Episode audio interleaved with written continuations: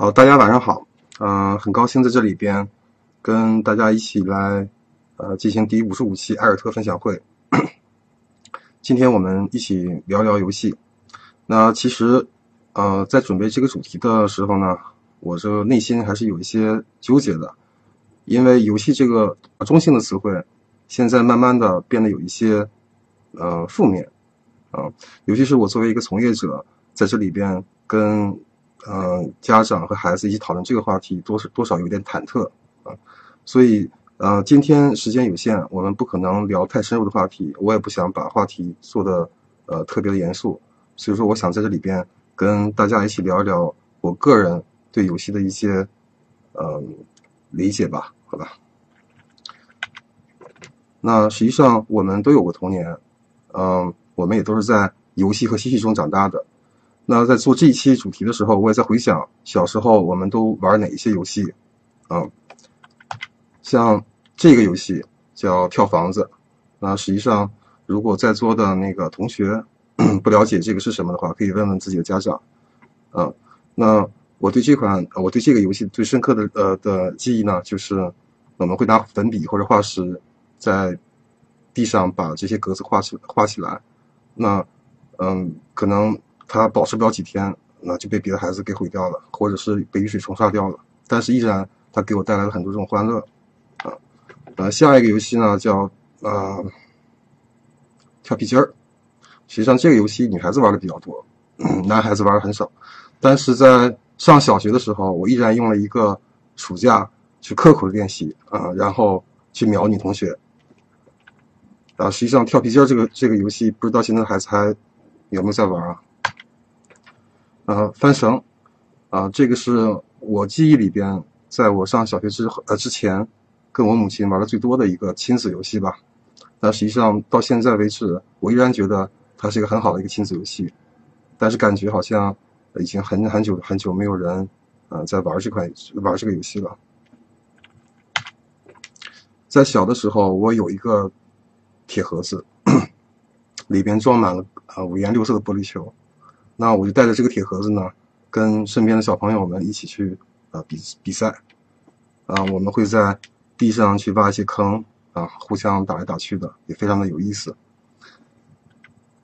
那，这个呢就神了，啊，这个叫圆圆盘，那北方应该叫啪叽吧。那其实上它是一张纸，嗯，上面印了各种呃不同的呃武侠的英雄或者是神话里的人物吧。我们通常把它用胶水或者浆糊粘在一个呃纸板上，然后把它剪下来，再互相的去去打。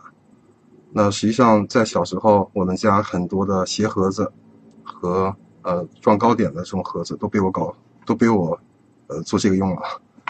那实际上它的成品剪下来以后是这个样子的，正确的游戏姿势呢是这个样子的。如果在座同学不了解它是什么的话，可以问问自己的父母啊。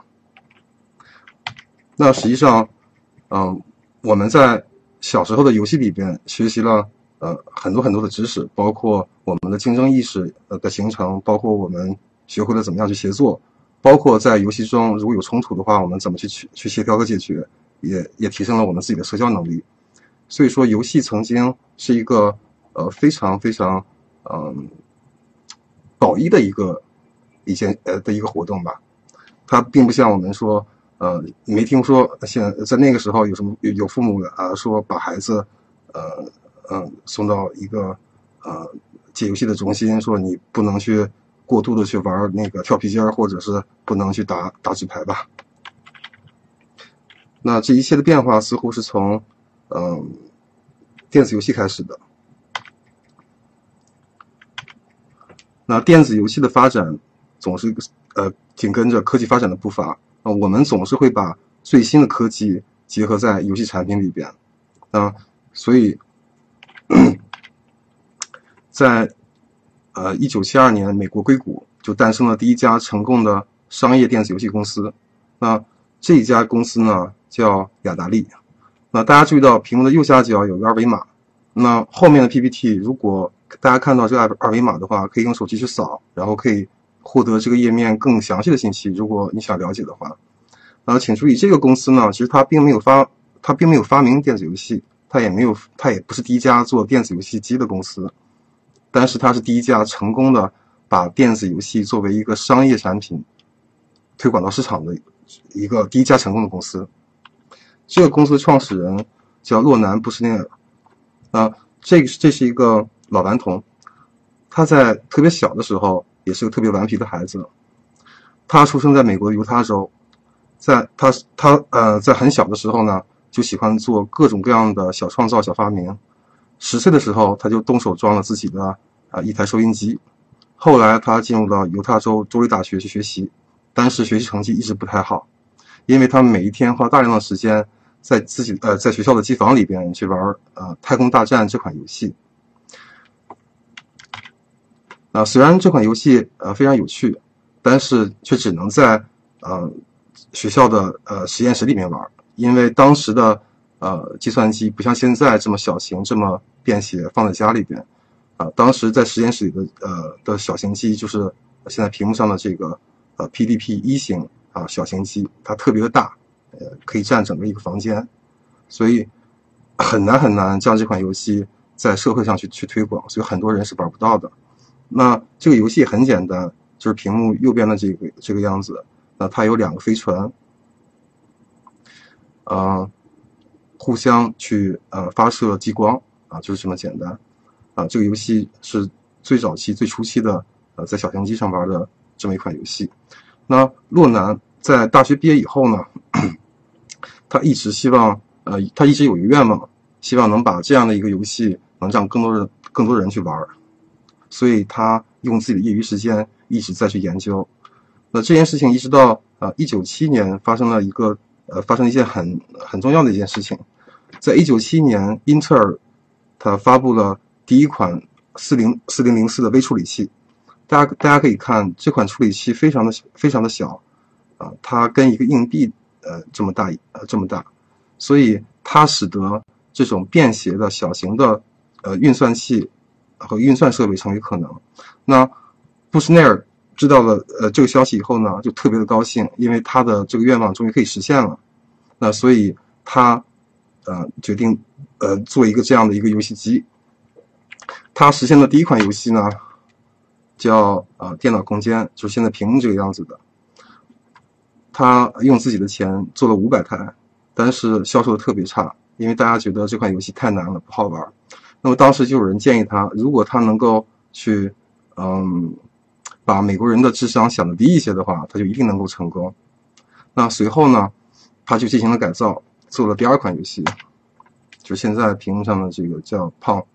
其实它很简单，就是两边呃各有一个板子，那中间有小球弹来弹去，那两个人分别控制这个板子上下移动，就像打乒乓球一样。他做的第一款游戏机就是这个样子的，他放了一个投币的装置，这样的话。每一个人就可以去投币来来玩这个游戏了，啊，那这款游戏机非常的简单，没有我们现在常见的各种按键，只有两个按钮，那它可以通过左右的旋转来去移动啊左右的两个呃挡板。那一九七二年，呃，布什内尔 向市场上啊发行了这第一款投币式的游戏街机啊，叫做 Pong。那实际上他呃的。第一次尝试其实并不是特别顺利啊，他把这款游戏放在一个酒吧里边啊，因为没有人知道这到底是个什么，老板也勉强的接受了。当天晚上，那布斯尼尔接到了 老板打来的电话，说让他把这个破机器带走，因为他已经不能工作了。所以布什内尔呢，就嗯很快的赶了过去，去看到底出了什么问题。当他打开了这个游戏机的机箱以后呢，才发现里边塞满了硬币，已经塞不下去了啊，每个人都很喜欢。所以，当年在北呃，在全美，几乎所有的酒吧和学校都布满了这台游戏机。那随后，在一九七四年，呃，布什内尔又向家庭发布了这个胖的家庭版本，就是现在这个样子的。这个游戏机只有啊这一个游戏啊，没有其他的游戏，也跟他发明的街机一样，只有两个旋钮来控制两个挡板。那这里边呃有个小插曲，就是呃，在一九七四年的时候，后来的苹果的创始人乔布斯呢也加入了雅雅达利，然后来呃在里边做程序员，在里边做程序员来开发游戏。那一九七六年呢，乔布斯跟另外一个苹果的创始人沃兹尼亚克一起完成了一款游戏，叫 Breakout，就是打呃打砖块，就是屏幕右边的这个游戏。那实际上它跟胖差不多，你要把小球弹上去，把上面的光呃砖砖块打下来。嗯，在一九七六年，他们离开了啊雅达利以后呢，共同创建了苹果，并开发了苹果一型。在一九七七年，雅达利又推出了他们第二款的家庭游戏机，叫呃雅达利二六零零型号。这是一款美国啊最畅销的游戏机，在上面运行了很多很多啊好玩的游戏，其中最著名的就是。当时有南梦宫，啊，开发这个吃豆人，实际上这个游戏现在依然有很多人在玩。嗯，但是雅达利的成功，呃，没有延续多久，它的成功一直持续到，嗯，九十年代的初期，啊，它的失败主要是源自于它后续游戏机开发的呃不利，以及对产品的控制啊失衡，所以，嗯。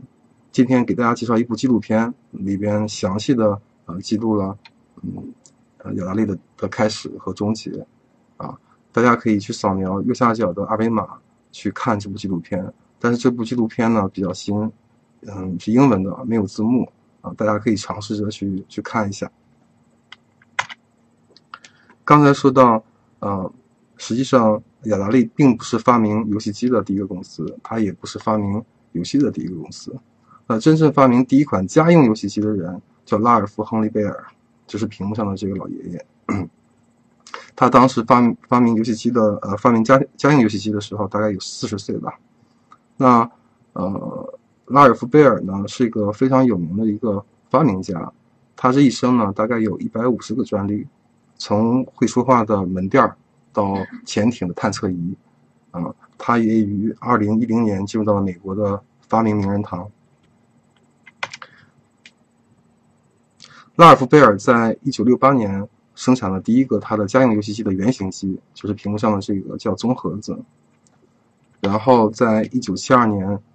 将这款原型机开发成了一一款面向市场的呃正式的商用的家用游戏机产品。啊，它看起来跟我们现在的游戏机有些不一样，但是已经有一些相似了。它有独立的控制器、主机，还有自己的游戏卡带。还有也有一个呃独立的可以连接电视电缆呃电视的电缆，但是呃布什内尔这款游戏机并没有呃取得很好的市场的效果，因为雅达利实在是太强大了。但是这并没有影响呃呃呃贝尔的呃个人的成功，因为他拥有家用游戏机的各种专利权，所以所以说在随后的。呃，十几年间，一直到九十年代中期，他一直通过法律诉讼来去获得呃高额的这种呃版权费。然后实际上，呃呃，雅达利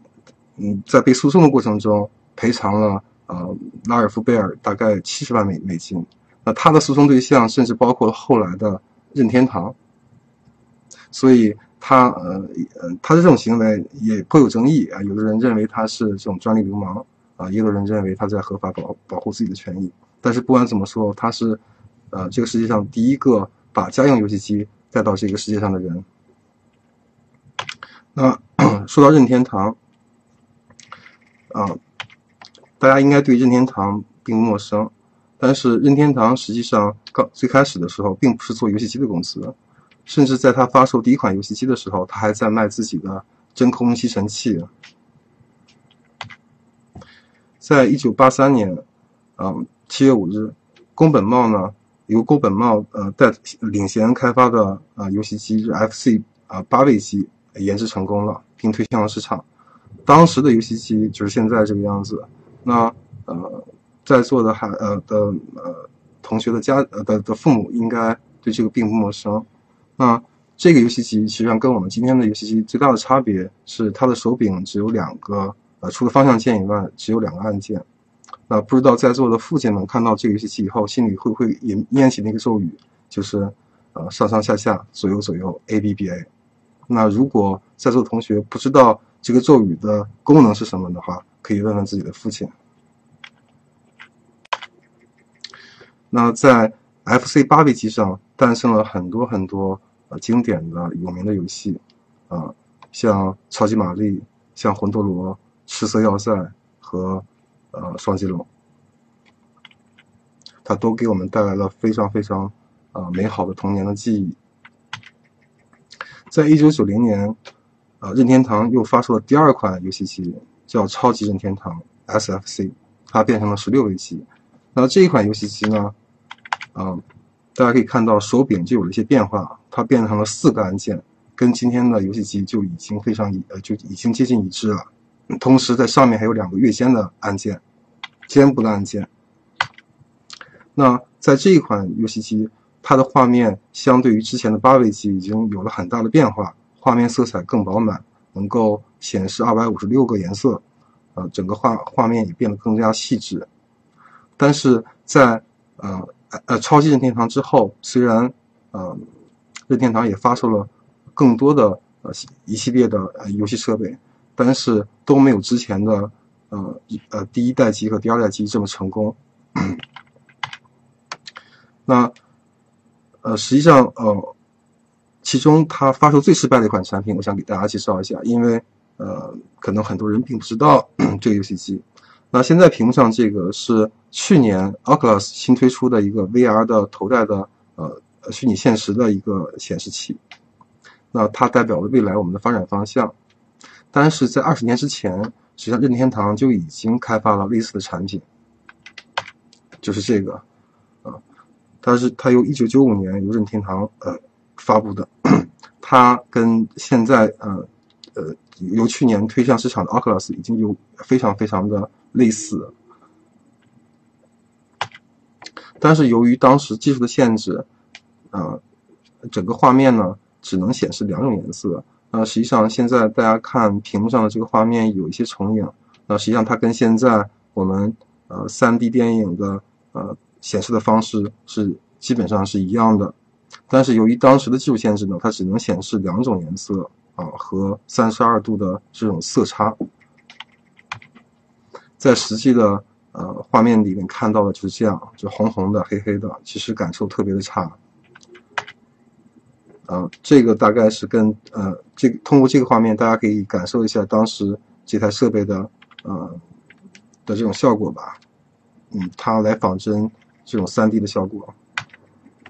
那在玩这款游戏机的时候，基本上你就要保持这个姿势，是非常非常的累，所以这也导致了这一款这款游戏机是任天堂史上。最为最为失败的一个一个游戏机，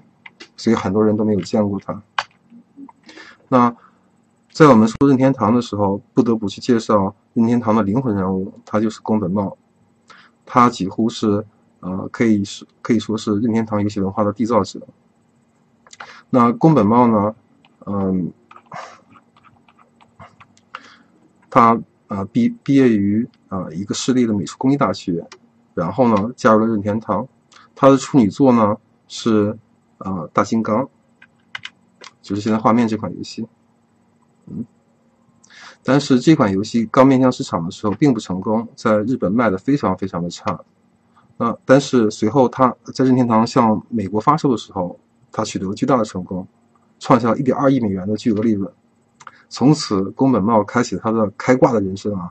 从此呃，从此之后，他的所有的作品从来没有失手过，全部大卖，一直持续到今天。那宫本茂童年的生活并不富裕，但却孕孕孕育了他不同的这种个性。住在乡下的宫本茂，每天早晨起床，每天啊都穿过呃家家门前的这种旷野啊田野，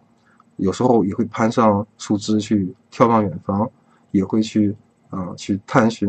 嗯自己家附近的这种。这种山洞，随母亲移居到呃小城镇以后呢，他也没有闲着，交了很多小的伙呃，交了很多朋友之后呢，呃，到处的玩儿，包括翻翻上呃房子的屋顶，像忍者一样奔跑。那上了上了小学之后的宫本茂呢，呃，发现了自己另外的一个兴趣就是画漫画，啊，那呃和做各种各样的小呃的小玩意儿，包括小玩具，啊，他的漫画深得同学们的喜爱，啊，并由此呢还呃专门开了一个卡卡呃卡通漫画的一个小社团。那成年之后的宫本茂呢，就呃后来进入了呃市内的美术工艺大学，经过了五年的苦读之后。加入了任天堂，随后就创造了他的呃这种传奇的人生。宫本茂留给大家呃宫本茂呃呃最著名的两款游戏，一个就是左边的嗯超级玛丽和右边的塞尔达传说啊这两款游戏非常的经典。那实际上在八十年代到九十年代。到包括现在，在在整个游戏市场上竞争的公司，实际上主要是这四家。那世嘉因为呃，世嘉因为在随后的竞争中啊，没有没有在呃没有在主机市场上出品强有力的设备，那呃在九十年代中期基本上就已经淡出了呃主机主机的市场。那任天堂实际上在呃九十年年代中期也基本上。淡出了主机的市场，但是把自己的主要精力发展到自己的呃掌机设备上，呃，直到最近呃的一次二，直到最近的二零零六年，他才推出了最新一代的游戏机，就是 V。那是为什么导致任天堂在九十年代中期逐渐淡出了家用机市场呢？是因为这里边有一个故事，是因为在呃九十年代初期的时候。任天堂试图把自己的插卡的呃这种游戏设备转呃变成呃这种光盘的载体，于是他们就找了索尼，因为索尼在当时并不呃并不生产游戏机，它主要生产家电、电视啊，包括 Walkman。那实际上当时他们俩就一拍即合，那由索尼来帮助任天堂来开发光盘的存储设备。但是在随后呢，任天堂呃就有一些顾虑，他们特别担心。索尼在随后就开发自己的游戏机来去蚕食它的市场，所以他就终止合作了。这个行为让索尼特别特别的生气，所以他们一呃一不做二不二不休，决定自己开发自己的游戏机。于是，在一九九四年，索尼向市场上推出了它的第一款游戏，就是 PlayStation。那这款游戏这款游戏机非常的强大，呃，直接把市场带入到了全新的这种三 D 的时代。那三 D 的画面，呃，在 PlayStation 上运行的特别的流畅，啊，包括呃小岛秀夫等等一系列的有名制作人也都为呃 PlayStation 开发大量的好的产品，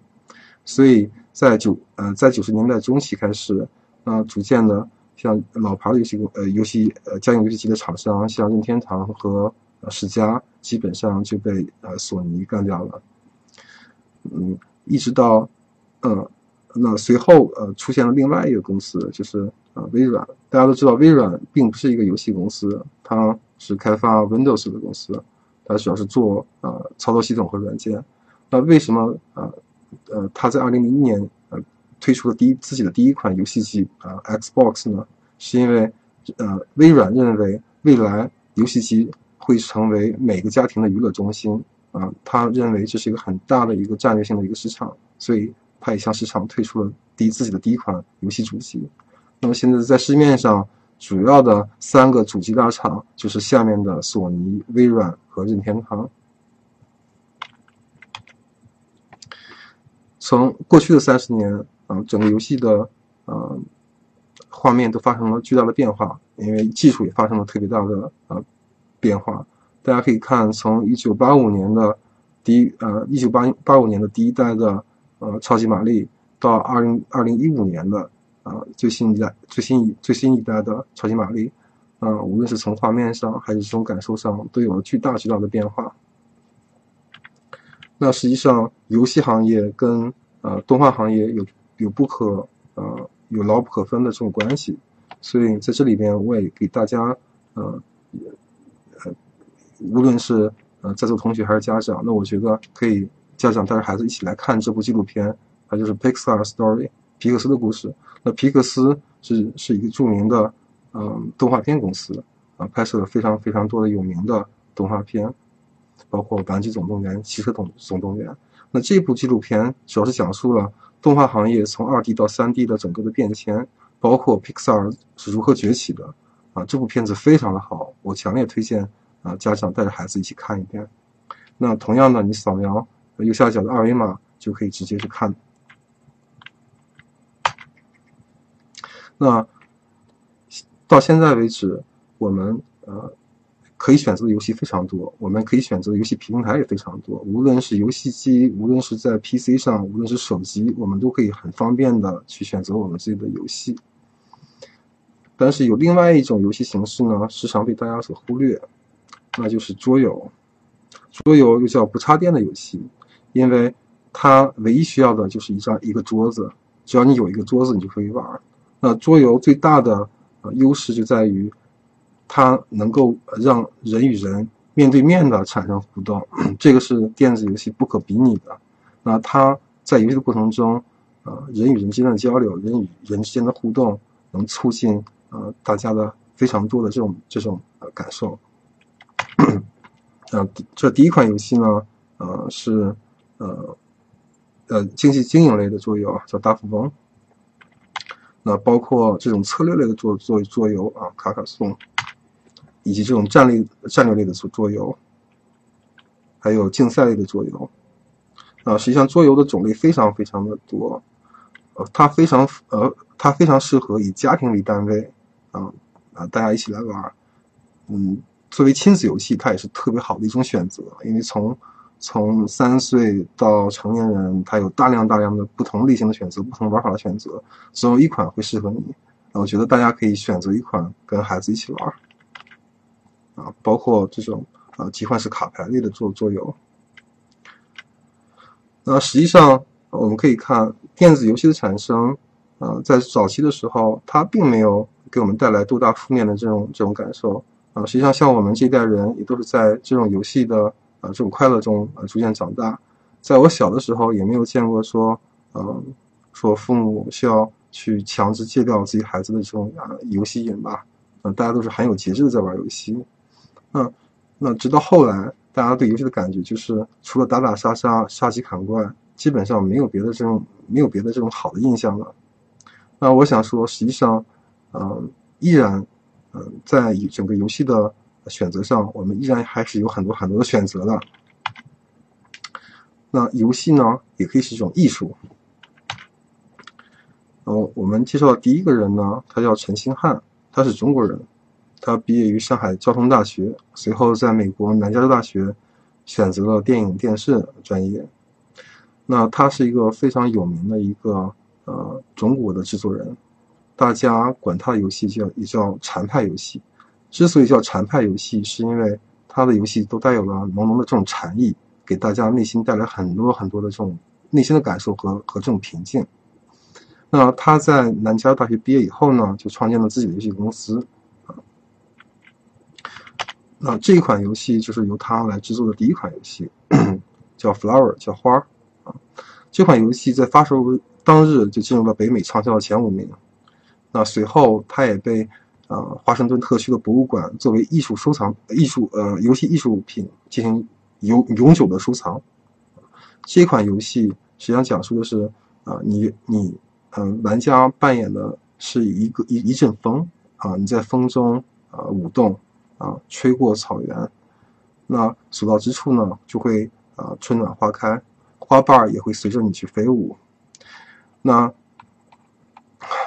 嗯那种在草原中，呃，操作操作花瓣飞舞的感觉，伴随着这种呃柔和的钢琴伴奏，它能带来一种无比的愉悦感和内心的这种宁静感，啊，那我们可以看一段录像。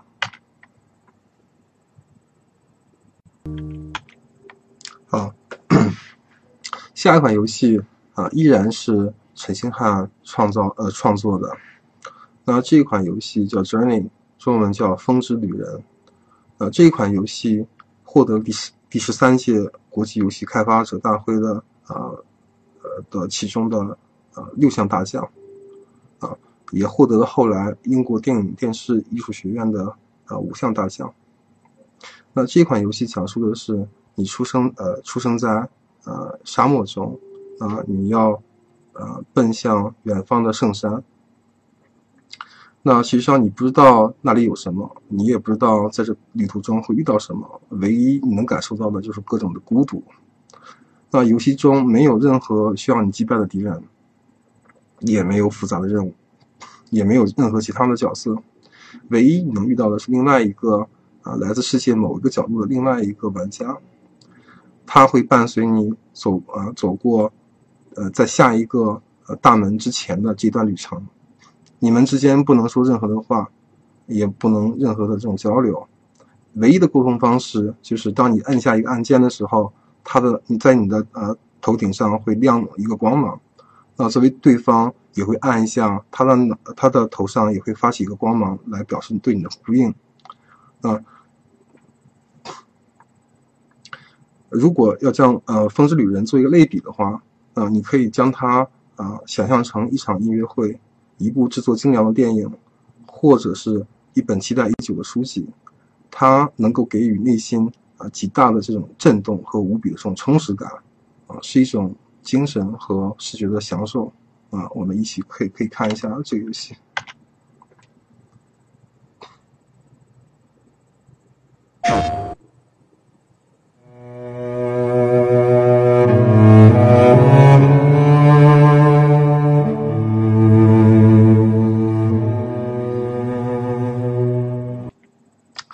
像刚才这个《风之旅人》，大家看完视频以后，不知道有什么样的感受？实际上，在整个游戏过程中，你感觉就好像置置身于一部电影里边，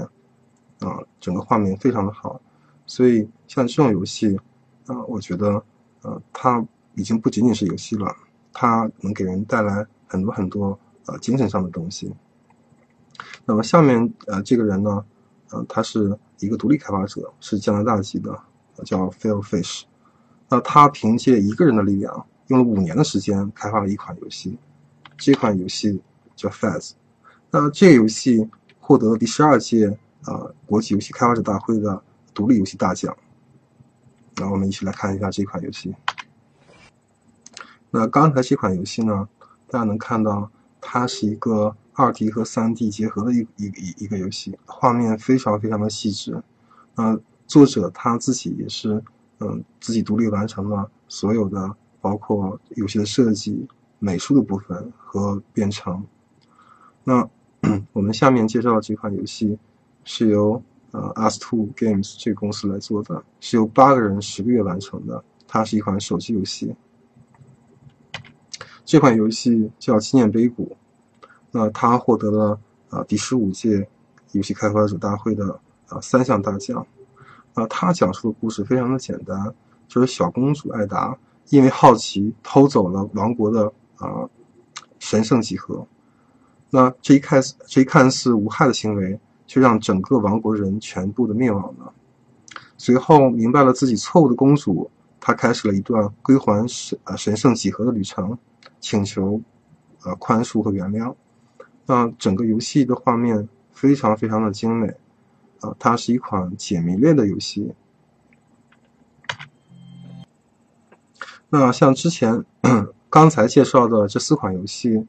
啊，我想让大家感受的是，游戏真的可以是一个艺术品。啊，从无论从画面还是从效果上，它没有呃让人啊大量的这种紧张感，它反而带给你很很多的这种舒缓感和内心那种宁静感。在你玩它的时候，你会感到很享受。啊，那。那其实游戏呢，也可以很温情，呃，让你感受到无限的这种温暖啊。啊，这款游戏呢是任天堂呃开发的《动物之森》，那它呈现了一个童话的世界和一群温暖的伙伴。在游戏里边，啊，你是在一个村子里边，这游戏的这个村子里的所有村民呢，都是各种各样的小动物，啊，非常有意思。每一个小动物都有自自己不同的性格，有的很愤怒，很容易生气；有的很碎碎念，有的就很平和。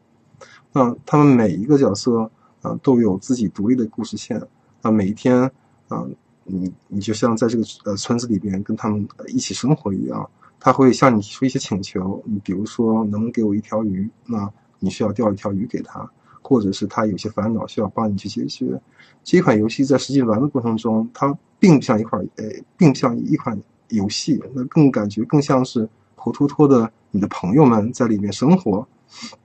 那看整个画面呢，可能大家感觉它是一款面向孩子的游戏，而实际上这款游戏真正的用户有大量的成人，包括男男性用户也都很喜欢这款游这个这款游戏。我个人也非常喜欢这个游戏。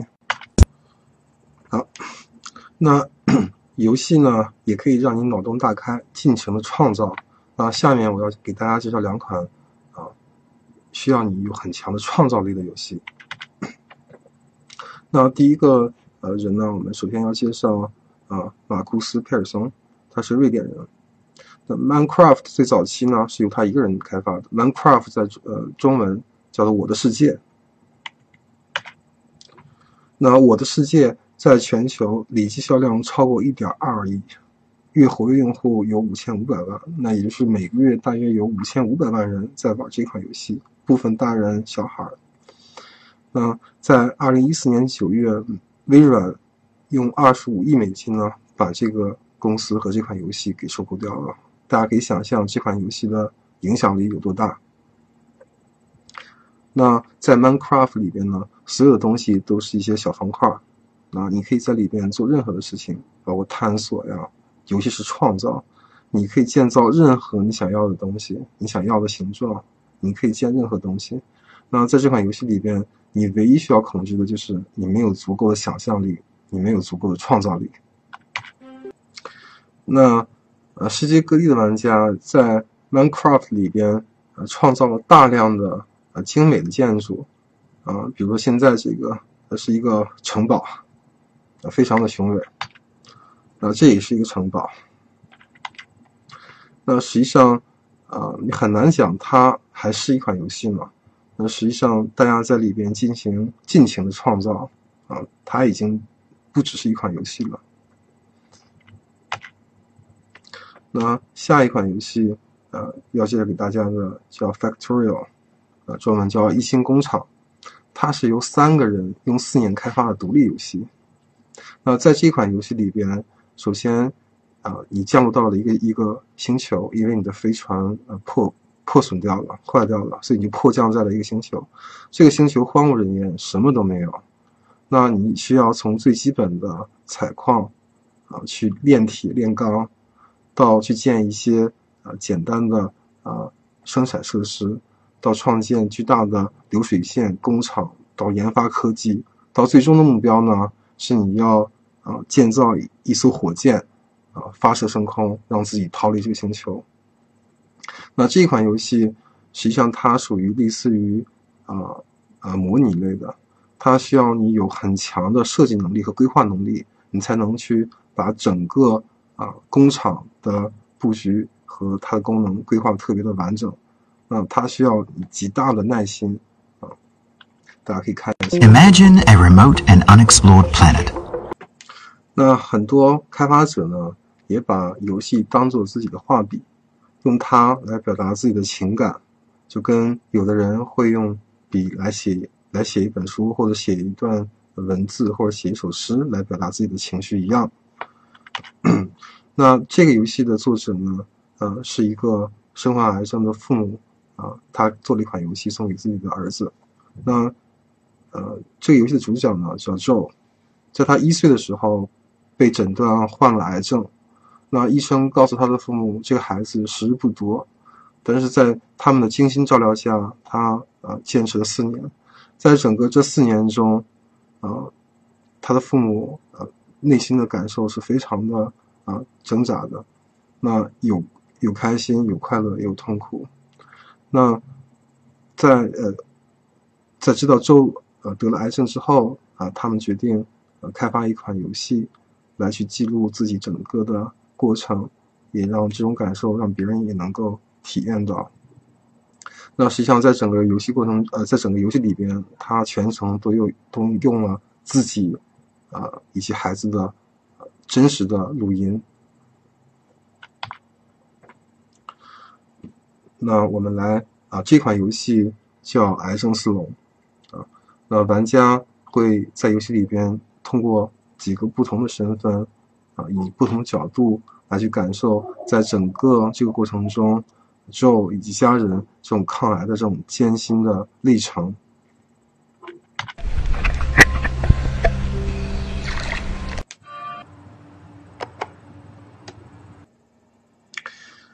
那整个 整个呃这件事情呢，后来呃被拍成了一部呃纪录片。那这个纪录片因为时间比较长，大概一个多小时，所以我们没有办法在这里边播给大家。如果大家有兴趣的话，那可以扫描下面的二维码来去看啊这部纪录片。嗯。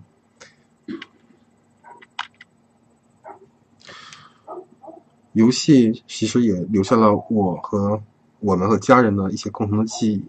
那下面这一这一段片段呢，就讲述的是一个男孩子和他父亲之间的一个故事。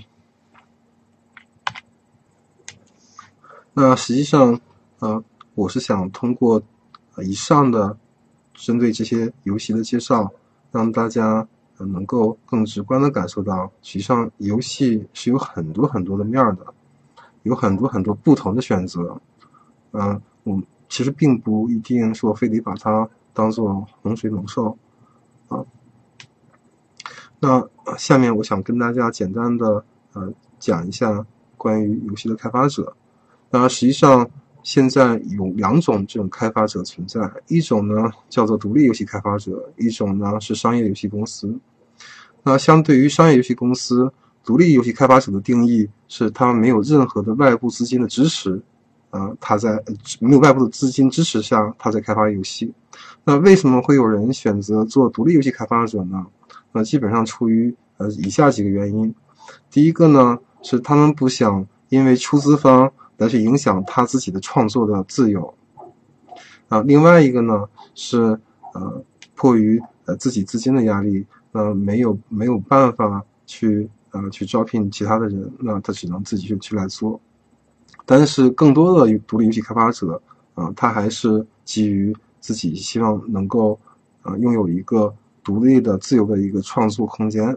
啊，所以相对于商业游戏公司，当然我们也不是说商业游戏公司做游戏都不好啊，而相对于商业商业游戏公司，独立游戏开发者开发的游戏，它的变化性啊会更多一些。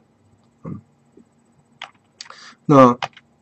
每一年，在美国的旧金山，包括在中国，包括在呃德国，都会有一诶都会有一次盛会，叫游戏开发者大会。像今天就在此时此刻，那么呃二零一七年的游戏游戏开发者大会就在美国旧金山举行。那在整个呃游戏开发者大会上，大来自全球各地的开发游戏的。呃，制作人和开发者会在这里欢聚一堂，来来陈列和展示自己的游戏产品，来在台上来表达自己的游戏的呃游戏的呃理念。在这里边，每一个开发者就好像明星一样，被呃被所有人所瞩目啊！你可以在这里表达任何你想表达的观点，向别人去展示你的产品，当然也会有颁奖，就像之前我们所展示的那些获奖的产品。它都是在游戏开发者大会上被发现和和呃获奖的。那呃每一个获奖的开发者也都会有机会在这里边啊去去讲解自己的游戏理念，包括自己的创作的整个过程。那如果呃在座的同学或者是家长认为自己的孩子，呃，他有这方面的倾向，就是说，呃，他想，呃，做自己的游戏，或者是以后有这方面的这种愿望，那我推荐大家看一下这一部呃纪录片，它叫《独立游戏大电影》。那这部纪录片，呃，讲述的是关于三个独立游戏开发者的故事。那这里边，呃，整个记录了他们大部分的心路历程。啊，包括低谷，包括高峰，包括他们特别窘迫的时候，也包括他们呃成功之后的这种喜悦，相对客观的记录了这种呃没有外部资金支持下的这种独立呃开发者的这种生存状态也是一部非常好的纪录片那推荐给大家。这部纪录片有中文字幕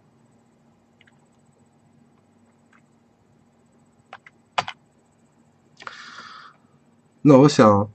嗯其实并不在于说我们该不该让孩子玩游戏我想嗯更大的问题在于啊，选择什么游戏让孩子去玩。其实这个问题也不不光是孩子有，其实大人也是有的。那选择一款适合自己的好游戏，就好像你选择一本好书，选择一部好电影。那如果你选择一一一款适合自己的好游戏，在你呃结束之后，一样能感受到这种心灵上的这种这种愉悦感。那实际上这里面有一个很奇怪的问题，就是家长会很用心思的为孩子去挑选书籍，包括从幼儿，包括到少儿，包括到到青年。那大家也会不拒绝让孩子去看好的电影，也会去选择。但是为什么我们没有花心思和花时间为孩子选择一款好的游戏让他玩呢？所以我们为什么要阻止孩子去玩游戏呢？相对于相对于阻止，我觉得，呃，更多的应该是去选择一款适合孩子的游戏，或者在不同的时段选择适合他的游戏，有针对性的、有引导性的让他去玩。那。呃，不同的年龄段适合的游戏，我觉得是不同的。我们不可能说让呃，不可能说让一个呃幼儿去玩这种设计类的游戏，但是相对于呃小孩，就是相对于呃六岁之前吧，我觉得最好还是不要接触电子游戏。啊，更多的我们可以为孩子选择一些嗯桌游啊，那呃，因为在玩整个桌游的过程中。呃，他的感受是比较直观的，家人也可以有更多这种互动，啊，啊，那呃，随着年龄的增加，啊，随着年龄增加，可以针对不同的年龄段的特点，为他选择不同的这种电子游戏，嗯，然后我们需要关注一下的是，首先在选择游戏的时候，啊，家长应该关注一下这款游戏的价值观输出是什么，是不是足够正向，还是有这种负面的价值观输出，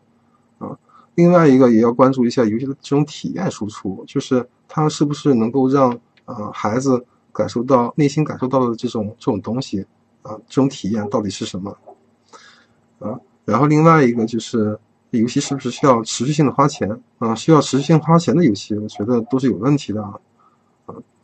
然后另外一个就是呃游戏的时间是否会被动增加？这个我解释一下，就是说嗯孩子。在玩这个游戏的时候，会不会因为一些外部的因素导致他不得不去增加，嗯，他打开或者去玩他的时间？你比如说，像现在的很多网游就会有这些问题，嗯，我觉得，呃，只要关注这几这几项，呃，这几个点的话，嗯，大家应该是能够呃选择出来，呃，适合自己孩子的这种游戏的。那我觉得因势利导是比较好的一种方式，因为孩子都是好奇心很重的，你不可能去阻止他接触这种东西，你越是阻止他的好奇心越重，反而他有自己获取游戏信息这种途径。那莫不如我们把这件事情开放给他，但是呃，我们跟他一起去参与。那所以我的建议是，了解一下自己的孩子现在在玩什么游戏，他为什么要写，他为什么会喜欢这款游戏，啊。无论是从体验还是价值观输出，他总是要有一些呃，他是总是要有一些原因的。那我觉得我们应该去建立这种沟通，啊，不是去阻止，而是去了解呃他们的选择的动机。因为很多时候孩子的呃着眼点和孩子的视角跟跟家长是不一样的。然后再有一个是我们应该了解一下孩子获取游戏的信息的途径都有什么，就是他怎么他是怎么知道这些游戏的。那我们假设更多的是通过嗯同学之间。或者通过一些呃杂志或者什么，那我觉得嗯在这一点上，嗯家长也可以去呃多了解一些，让自己成为孩子了解好游戏的一种途径啊，而不是自己去寻找，因为如果他自己找的话，其实很难讲他选择游戏到底是什么。那实际上这里边我给大家提的一个建议是，选择一款啊游戏，选择一款。可以家长和孩子共同参与的游戏，啊，它可以是一款桌游，也可以是一个电子游戏。我时常想起，在我小学的时候，啊，我和自己的父亲通宵去打呃俄罗斯方块的这种情景，啊，到现在为止回想的时候，我依然觉得很温情、很亲切。嗯，在那在那一刻，我觉得他跟我是一样大的，嗯，嗯是没有距离的。嗯，他跟我他比我玩的还要开心，所以我觉得不光是亲子共读，那亲子在一起玩游戏，我觉得也是很重要的一个过程。游戏它不仅仅是给孩子的，它也是给成人的。实际上，在很多时候，游戏反而是一种纽带，能够拉近孩子和和家长之间的距离。游戏也可以通呃成为一种途径，让你去了解更多他内心的这种世界。那很多时候会有人说：“我想开发一款自己的游戏，可不可以呢？”那紧接着第二个问题就是。我游戏玩了很多，是不是就能玩就能做出好的游戏了？那实际上这个答案呢，我想说的是，游戏玩的再多，也不能让你做出好的游戏。做游戏，做好的游戏跟游戏玩的多少其实没有特别大的关系。那这里我想简单的介绍一下，呃，游戏的呃开发游戏的这种职责。那最基本的，开发游戏需要三个分工，三个职能。啊，第一个就是游戏的设计，它是游戏的灵魂，是游戏的大脑。那总要有人来去想我们要做一个什么吧。那第二一个呃职能呢是美术。那你再好的想法，你也要通过画面，通过呃视觉去表达出来。那第三个就是编程。那有好的想法，又有好的呃这种美术素材，那我们要让它动起来，能够让它跟。能够让游戏跟我们的用户和我们自己产生互动啊，所以说我们就要去嗯开发和编程。那有时候呢，呃，这三种职能是集于一身的，尤其是在一些独立游戏开发者上，呃，这种呃比例非常的小，但是确实存在，就是一个人可以同时做三件事情，就是他会自己去呃想一个好的点子。然后他会把呃游戏里面需要的所有的美术画面自己画出来，然后接着他会呃自己去呃编码，把把整个游戏给开发出来。嗯，而但更多时候呢，实际上呃每一项职能是由多个人来完成的啊，需要通过这种协作分工来解决。那如果呃。呃，听这个分享会的同学有有想未来呃来从事这个行业的，那我给的建议呢，就是首先你要让自己有有有更好的这种创造力。那怎么能让自己有更好的创造力呢？那实际上就是丰富自己的呃的生活，那让自己呃更多去尝试去做一些小的呃制作呀，做一些小的东西啊，让自己呃有足够的这种动手能力。然后同时呢，保护好自己的想象力。那实际上随着年龄年长大，嗯，实际上这种想象力你会发现自己越来越越来越消，越来越越少了。呃，那如果你没有足够的想象力的话，你很难去去做出来，嗯，给大家带来惊喜的东西。然后第三个呢是要保护好自己的童心，因为嗯，大部分成年人吧，我觉得实际上内心的童心已经都没有了啊。然后第四个建议是。或多或少的接触一些编程。那针对第四点，我想，我想，呃，再再呃多说一些，就是在现在的美国，编程已经成为孩子的一个基础课，因为编程开发会让孩子具备很强的这种逻辑性，同时，在未来，嗯，在我们生活的方方面面，会这种简单的这种拥有这种简单的编程开发能力。也会也会让我们生活越呃获得呃极大的这种便捷。那最后呢，我想给大家推荐一本书，叫《游戏改变世界》。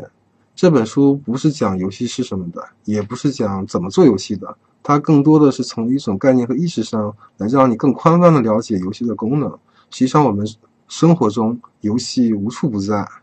它并不是我们狭义的定义的这种。呃，这种游戏的表现形式，啊，这本书豆呃豆瓣评分是八点一，非常好，大家可以嗯扫描二维码去看一下这款呃这本书的书评，然后来来确定一下自己是不是要去选择。好，以上就是今天我们分享会的内容，啊，非常感谢大家呃去收听，好，那再见。